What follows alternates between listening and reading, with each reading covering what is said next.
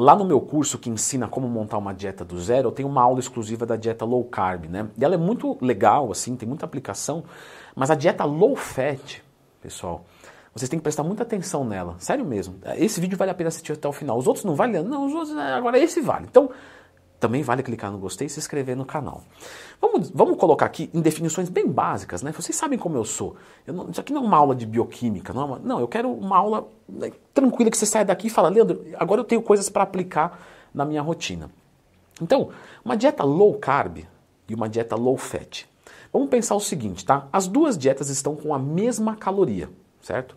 As duas dietas têm a mesma quantidade de proteína, porque proteína é o macronutriente para nós que treinamos mais importante, certo? Existe isso, todos são importantes, mas a proteína é insubstituível. Ela pode virar energia, mas o carboidrato não pode virar aminoácido para ajudar a recuperar a sua musculatura. Então, as duas têm a proteína na mesma quantidade.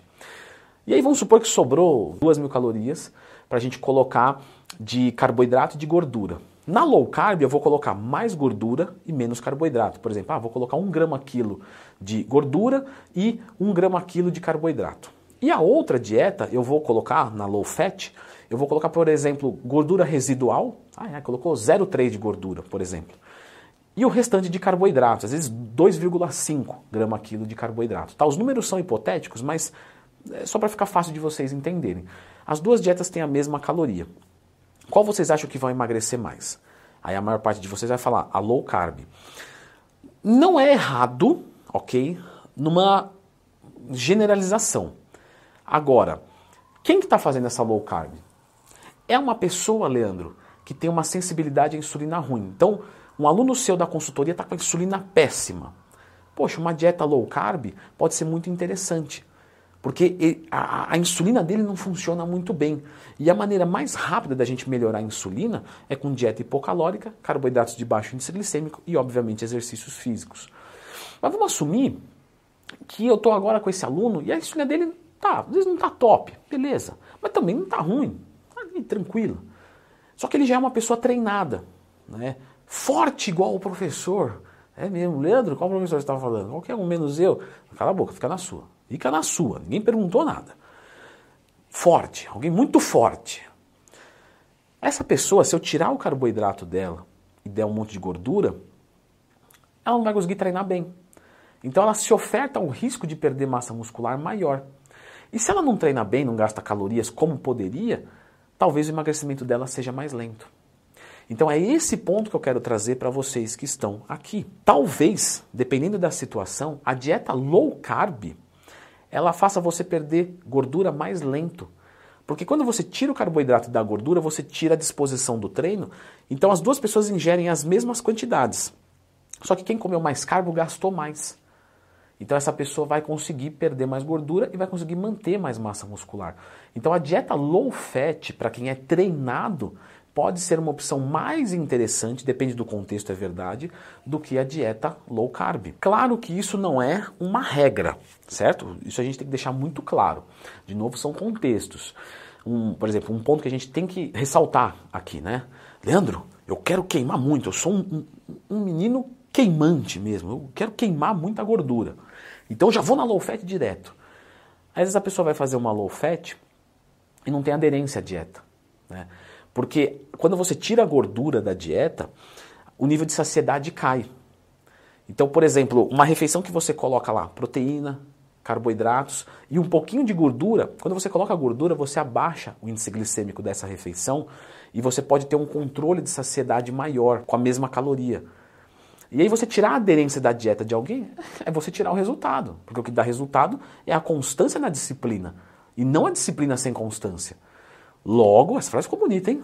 Alguém escreve nos comentários aí para eu lembrar mais para frente, falar em outros vídeos, né? É porque eu tenho que ser constantemente brilhante para você me dar credibilidade. Eu vou esquecendo as coisas que eu falo espontaneamente. Mas você tirou a aderência, ferrou com tudo. Então a gente precisa estudar o indivíduo para ver o que é melhor. Mas para alguém que é treinado e tem uma boa sensibilidade à insulina e tem boa aderência na dieta, a low fat costuma ir melhor. Leandro, posso levantar a mão aqui? Pode, eu não estou vendo mesmo. Brincadeirinha, pode levantar a mão e perguntar. Mas a gordura não é muito importante para a nossa saúde, para os nossos hormônios? Perfeito, maravilhoso.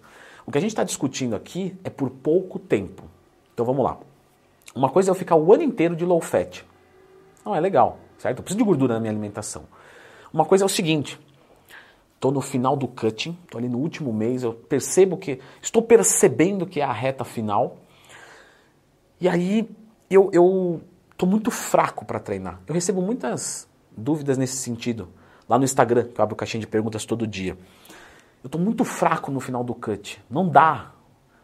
Talvez valha a pena, nesse momento, você diminuir a gordura e aumentar o carboidrato. E concentrar esse carboidrato no pré-treino. Pré-treino entenda 6 horas antes de treinar. Porque você aumenta o rendimento e consegue mais resultados nessa linha final. E aí um mêsinho com uma gordura baixa, irrelevante, certo? Agora, por exemplo, num booking, que provavelmente você vai ficar com a caloria normal, né? Ou bulk a maior parte do, do tempo, se você está fazendo direitinho bulk cut.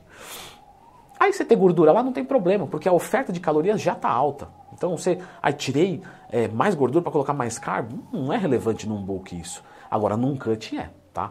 Principalmente numa reta final de cut. No começo de um cut, concordo com você também. De repente, não, legal que eu não falei nada, né? Você é meio esquizofrênico. É, no YouTube, os esquizofrênicos vão bem.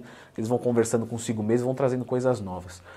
Mas, para você que está no começo de um cutting, às vezes você pode começar com a gordura um pouquinho mais alta, tranquila, ajudando na saciedade, blá blá blá.